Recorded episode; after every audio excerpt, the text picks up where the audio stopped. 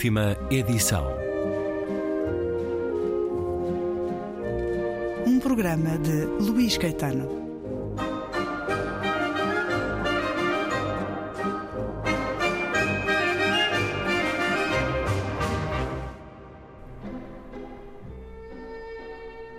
Ao chegarmos ao hospital nessa noite e quando Nathan ia estacionar, disse-lhe: Podes ir embora, eu vou a pé para casa.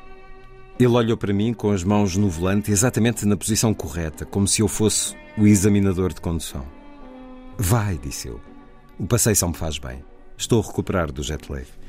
Ele tamborilou com os dedos, um a um, no volante. Ok, mas liga-me se começar a chover outra vez, está bem? Saí do carro e ele arrancou sem me acenar. Senti que o meu amor por ele era tão total e tão avassalador que muitas vezes me era impossível vê-lo claramente. Se ele se afastava do meu campo de visão por mais do que alguns segundos, não conseguia sequer lembrar-me de como era a cara dele. Tinha lido que os filhotes de animais às vezes criavam ligações a coisas inadequadas, como falcões que se apaixonavam pelos tratadores humanos, ou pandas por guardas do zoo, coisas do género. Uma vez enviei a Nathan uma lista de artigos sobre este fenómeno. Se calhar não devia ter ido ao teu batismo, replicou ele. Dois anos antes, tinha eu 22 anos, fomos juntos à festa de Ano Novo de uma família em Nova Iorque e voltámos para casa de táxi, completamente bêbados. Ainda estava a viver em casa dele nessa altura, a acabar a minha licenciatura. Já dentro do apartamento, contra a parede dos cabides para os casacos, ele beijou-me. Senti-me febril e estúpida, como uma pessoa com sede que de um momento para o outro se vê com água a mais a jorrar-lhe para a boca. Depois ele disse-me ao ouvido: Na verdade, não devíamos fazer isto. Ele tinha 38 anos. Foi tudo. Ele foi-se deitar. Nunca mais voltámos a beijar-nos. Ele até deu de ombros quando eu brinquei com isso, a única vez de que me consigo lembrar em que ele se mostrou menos delicado comigo. Foi alguma coisa que eu fiz? Disse eu, passadas algumas semanas. E se fez com que decidisses parar daquela vez? Tinha a cara a arder, sentia eu. Ele teve um estremecimento. Não queria magoar-me. Disse que não. E acabou. Foi tudo. E é um certo do livro Senhor Salário, da irlandesa Sally Rooney, que a Relógio d'Água publicou história de uma relação de amizade e de alguma, muita tensão erótica. A autora de Pessoas Normais, de conversas entre amigos, do mais recente Mundo Belo, onde estás, também publicado na Relógio d'Água. Estou a falar de um pequeníssimo livro, mas com muitas das marcas distintivas da escrita de Sally Rooney. Esta short story, este conto, tem as relações imprecisas, turbulentas ou equívocas, mas sempre intensas, cheias de diálogos, diálogos em esgrima, atração entre mulher mais jovem e homem mais velho, também muito comum nesta autora, como em conversas entre amigos. Senhor Salário é o epíteto que o pai desta mulher, Suki, dá ao amigo que lhe deu casa durante três anos, Nathan, porque ele é um bem remunerado diretor de uma startup. Este livro, Senhor Salário, foi publicado numa nova coleção da Relógio d'Água intitulada Contos Singulares, ao lado de um outro, dois livros já publicados. O outro é de Sylvia Plath, Mary Ventura e o Nono Reino. São livros com caráter bem distinto. O Senhor Salário tem a tradução de José Lima, Silvia Plath, no livro Mary Ventura e o Nono Reino, a tradução de Helena Briga Nogueira. Já vamos em concreto a Silvia Plath e a este Mary Ventura e o Nono Reino, também uma curta história. Esta coleção Carlos Vasconcelos, editor da Relógio d'Água, bem-vindo uma vez mais à Antena 2, fez-me pensar eh, numa outra que diferentes gerações, nos anos 50, 70 e 90, eh, recordar-se-ão dessa coleção Formiguinha da Majora.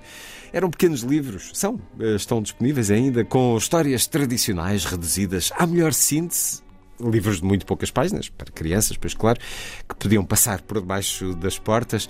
Contos singulares uh, são um pouco assim. Livros numa dimensão que está ainda uh, mais reduzida que a normal edição de bolso, São aqueles livros que podemos meter na algibeira de dentro do casaco, quase com o formato de um telemóvel.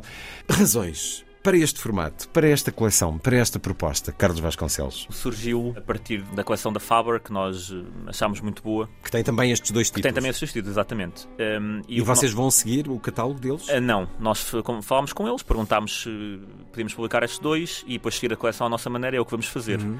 Ou seja, começámos com estes dois e demos o, o nome Contos Singulares no sentido de serem uh, contos em, muito próprios e que funcionam sem estar incluídos numa coletânea de contos. Portanto, tem uma força por si só e também, claro, o nome Singulares também vem de serem apenas um conto por livro. Hum. Uh, permitem, como já disseste, uma leitura rápida e, e, ou também, como por exemplo, uma introdução a um autor uh, que nós ainda não conheçamos hum. e que não, não estamos dispostos a ler um, um, um livro. É um appetizer. Sim, um... exatamente. Vamos provar esta escrita. São livros que se podem ler entre oito estações de metro ou de comboio.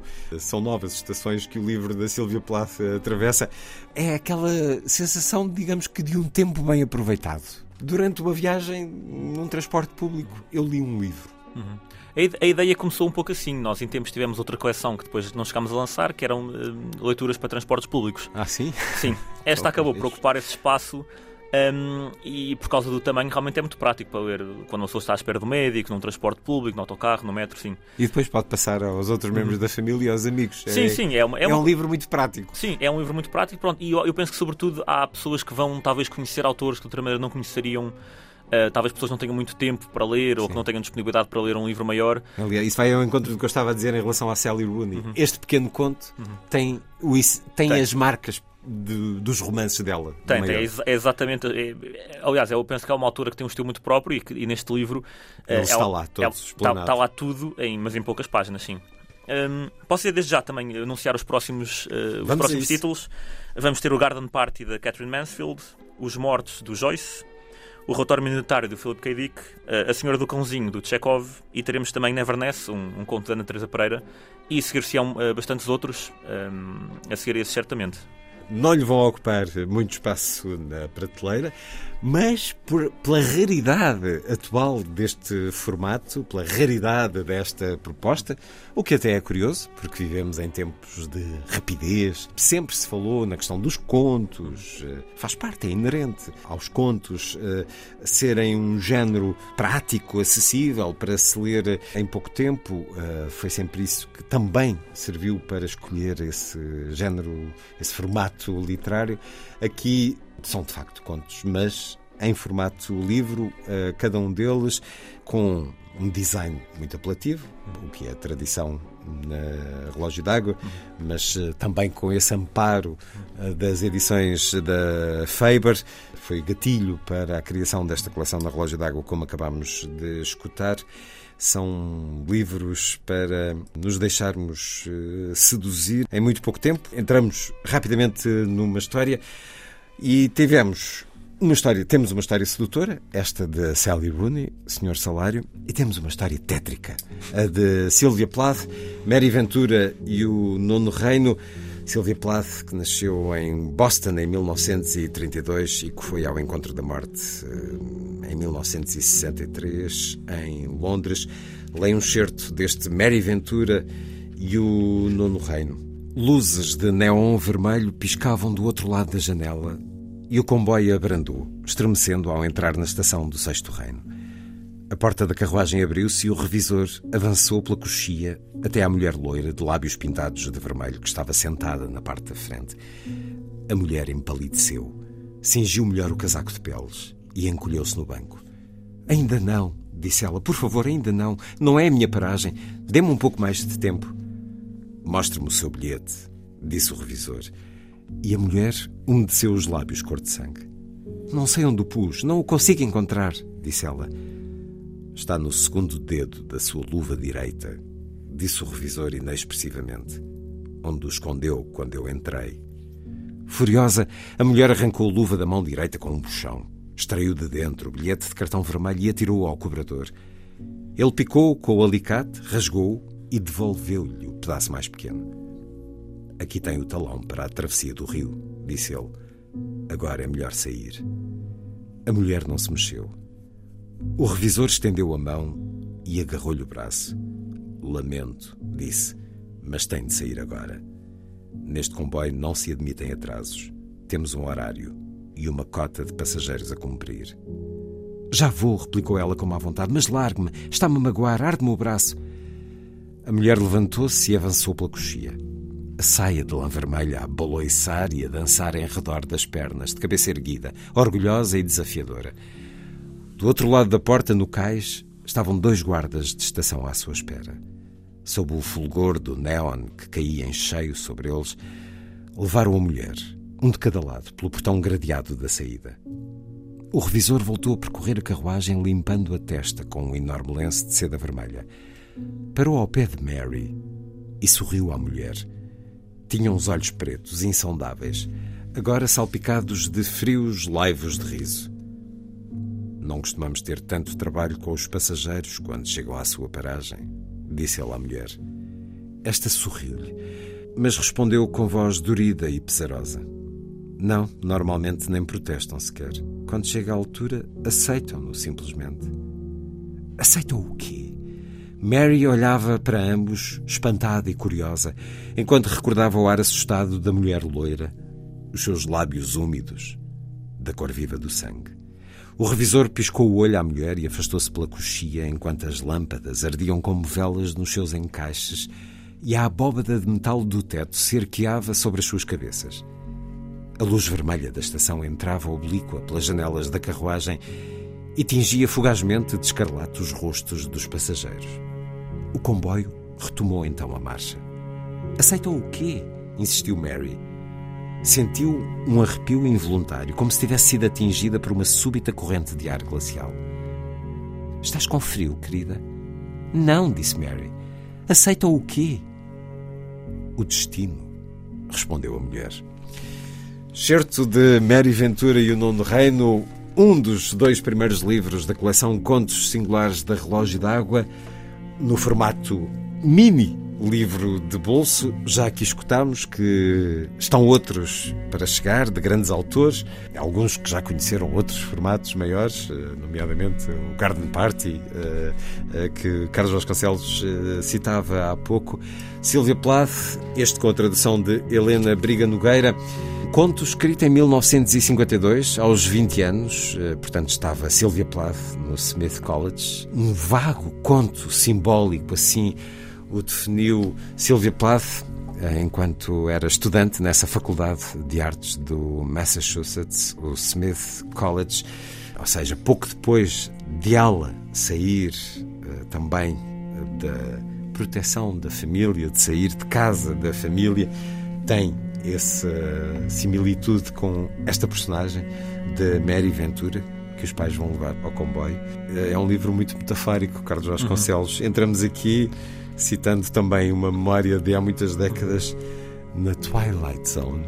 Sim, é um livro muito metafórico e que, e que a meu ver, pode ter mais um sentido. Um, tanto como disseste, foi escrito quando a autora tinha apenas 20 anos e foi recusado várias vezes antes de finalmente ser aceito. Portanto, a versão que aqui é publicada é a versão integral, uh, escrita por ela sem cortes nem alterações, e descreve uma, uma pequena aventura de Mary Ventura, que era inclusive o meu nome de uma amiga real da Silvia Plato da escola, e os pais vão deixá-la uma estação de comboios, ela embarca. Ao começo parece uma, uma viagem aparentemente normal, mas ela aos poucos apercebe-se que Uh, há uma metáfora no comboio que é a metáfora da vida, que é a viagem de comboio, no fundo, é, uma, é, é a viagem da vida. Sensivelmente, uh, a cada paragem uh, correspondem, penso eu, de cerca de 10 anos, e portanto há pessoas que não querem sair antes, inclusive o certo de há uma pessoa que não quer sair antes de chegar ao final, e o revisor diz: não, não, tem de sair já e, portanto, significa, numa primeira leitura, isso mesmo, ou seja, que as pessoas querem ir até ao final da viagem porque querem, ehm, querem viver. Um, conhecendo a autora, uh, podemos traçar, obviamente, outra, outra leitura deste livro, que é uma alegoria ao suicídio. Ou seja, que é um, tendo. Uh, Silvia Plath, além disso, uh, pouco depois de escrever este livro, tentou suicidar-se. Penso pela primeira, primeira vez. Pela primeira vez, sim. Estudante ainda. Um, numa idade muito, muito jovem e, portanto, a tentativa da, da, da, personagem de abandonar o comboio pode ser vista não como uma tentativa de, de, de, de, ela, quando faz isso não percebem porquê, ela sai e, portanto, pode ser lido como essa tentativa de não, eu quero ficar já aqui nesta vida, não quero viver até ao final, quero terminar já por aqui. E conhecendo a autora, seria a leitura que eu daria a este livro. Portanto, é, é, é de facto um livro muito para o tamanho que tem, é um conto muito, muito intenso. Mary Ventura e o Nono Reino, de Sylvia Plath e O Senhor Salário, de Sally Rooney, são as duas primeiras propostas da coleção Contos Singulares, verdadeira homenagem à short story, ao conto curto, que vai receber várias outras propostas muito em breve, livros para se ler entre oito paragens de comboio, porque chegando à nona talvez não seja a melhor ideia, portanto ficamos por aí. Dois livros e uma coleção que nos foram apresentados pelo editor da Relógio d'Água, Carlos Vasconcelos.